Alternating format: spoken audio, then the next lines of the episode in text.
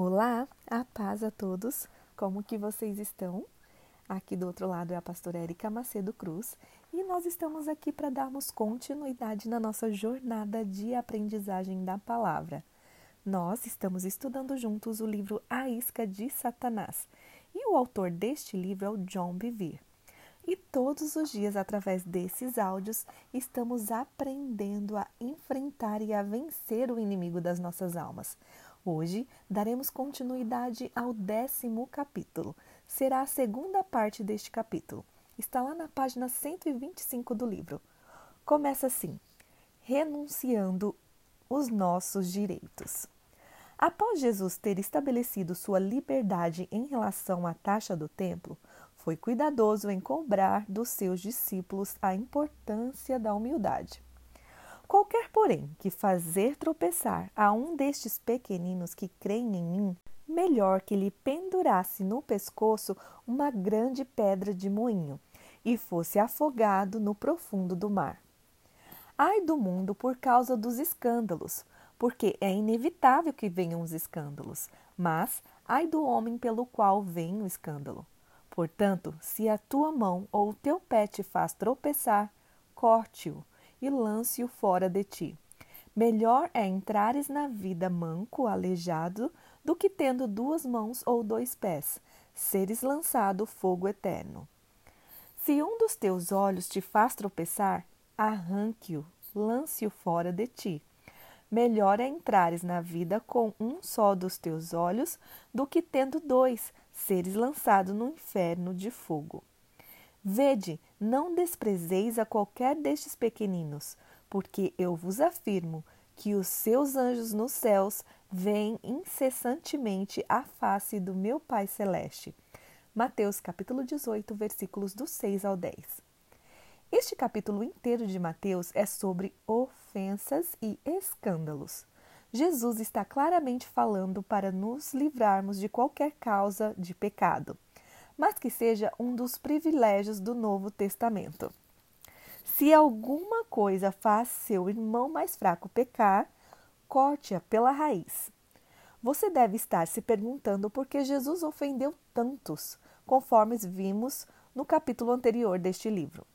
A resposta é simples. Jesus ofendeu algumas pessoas como resultado da obediência ao Pai e no servir aos outros. Suas ofensas não vieram da imposição de seus direitos. Os fariseus ficaram escandalizados quando ele curou no sábado. Seus discípulos ficaram escandalizados com a verdade que seu pai lhe mandou pregar. Maria e Marta ficaram ofendidos quando ele se demorou para ir até onde Lázaro estava. Mas você não verá Jesus ofendendo e escandalizando outros quando o serviam. Paulo, em sua carta aos Coríntios, deu este alerta: Vede, porém, que esta vossa liberdade não venha de algum modo a ser tropeço para os fracos.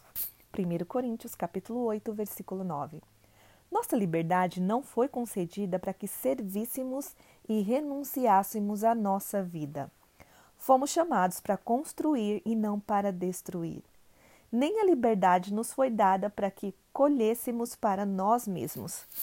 Temos agido desse modo, por isso muitos se escandalizam com o nosso estilo de vida cristã.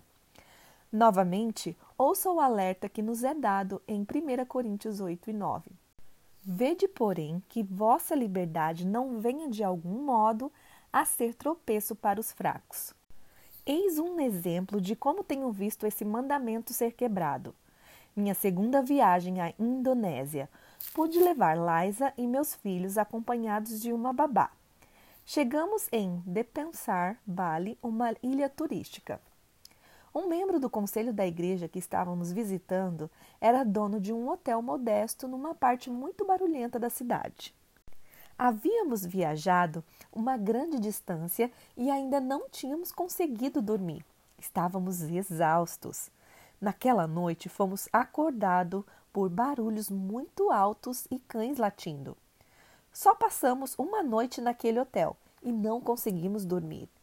No dia seguinte, seguimos para Java e trabalhamos nas duas semanas seguintes, numa rotina estafante. Tivemos só um dia livre naquelas duas semanas e aproveitamos para viajar. Num período de 24 horas, pregávamos cinco vezes numa igreja de 30 mil membros. Ao final da viagem, teríamos de voltar por Bali. O pastor nos informou que ficaríamos no mesmo hotel do membro do conselho. Não estávamos muito animados em ficar naquelas mesmas condições novamente, após duas semanas sem parar. No café da manhã do dia em que partiríamos, uma querida senhora nos ofereceu para pagar nossa estada luxuosa em um hotel em Bali.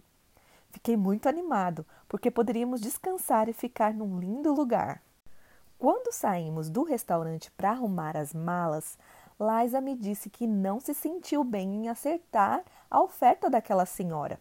Intérprete e eu discutimos o assunto e chegamos à conclusão de que não havia problema em aceitar. Novamente, no avião de Java a Bali, ela disse que não achava que estávamos fazendo a coisa certa. Fui tolo e não ouvi. Disse-lhe que não haveria custo para a igreja e que tudo ficaria bem. Quando chegamos a Bali, ela implorou mais uma vez e eu a ignorei. Quando encontramos o pastor, eu lhe disse que não precisaríamos ficar no hotel do membro do conselho por causa da oferta de uma senhora. Ele pareceu incomodado com o que eu disse. Então lhe perguntei o que estava errado. Felizmente, ele foi sincero para comigo e disse: John, isso ofenderá o senhor e sua família. Eles já reservaram o quarto para vocês e o hotel está lotado. Eu, aparentemente, havia ofendido o pastor porque não gostei do que havia arrumado para nós. Finalmente, eu lhe disse que ficaríamos no hotel do senhor e não aceitaríamos a oferta da senhora. O senhor teve de lidar com minha atitude Sabia que o pastor estava magoado. Percebi que exigir meus direitos havia ofendido o irmão e que isso era pecado. Eu lhe pedi perdão. Ele me perdoou. Espero não ter de aprender essa lição outra vez. O teste que edifica. O apóstolo Paulo, na carta aos Romanos, resumiu o coração de Deus sobre isso. Assim, pois, seguimos as coisas da paz e também as da edificação de uns para com os outros. Romanos capítulo 14, versículo 19. Este deve ser nosso alvo, não fazer com que o outro tropece por causa da nossa liberdade. O que fazemos pode até ser permissível, segundo a Bíblia, mas devemos perguntar-nos: isso edifica os outros ou a mim? Todas as coisas são lícitas, mas nem todas convêm. Todas são lícitas, mas nem todas edificam. Ninguém busca o seu próprio interesse, e sim o de outrem. Portanto, quer comais, quer bebais ou façais outra coisa qualquer, fazei tudo para a glória de Deus. Não vos torneis causa de tropeço nem para judeus, nem para gentios, nem tampouco para a igreja de Deus assim como também eu procuro em tudo ser agradável a todos, não buscando o meu próprio interesse, mas o de muitos para que sejam salvos. 1 Coríntios capítulo 10, versículos do 23 ao 33.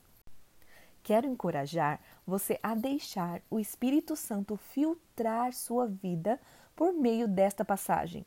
Deixe que ele mostre seus motivos escondidos que buscam o seu próprio interesse e não os dos outros. Não importa qual área na vida que você vai seguir, aceite o seu desafio de viver como um servo de todos.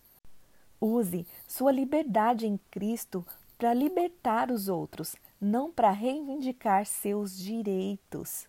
Esta era uma das diretrizes do ministério de Paulo, que escreveu: não dando voz nenhum motivo de escândalo em coisa alguma, para que o ministério não seja censurado. E assim finalizamos o nosso décimo capítulo. Oro para que você tenha um dia abençoadíssimo na presença de Deus e nos vemos amanhã. Bye bye!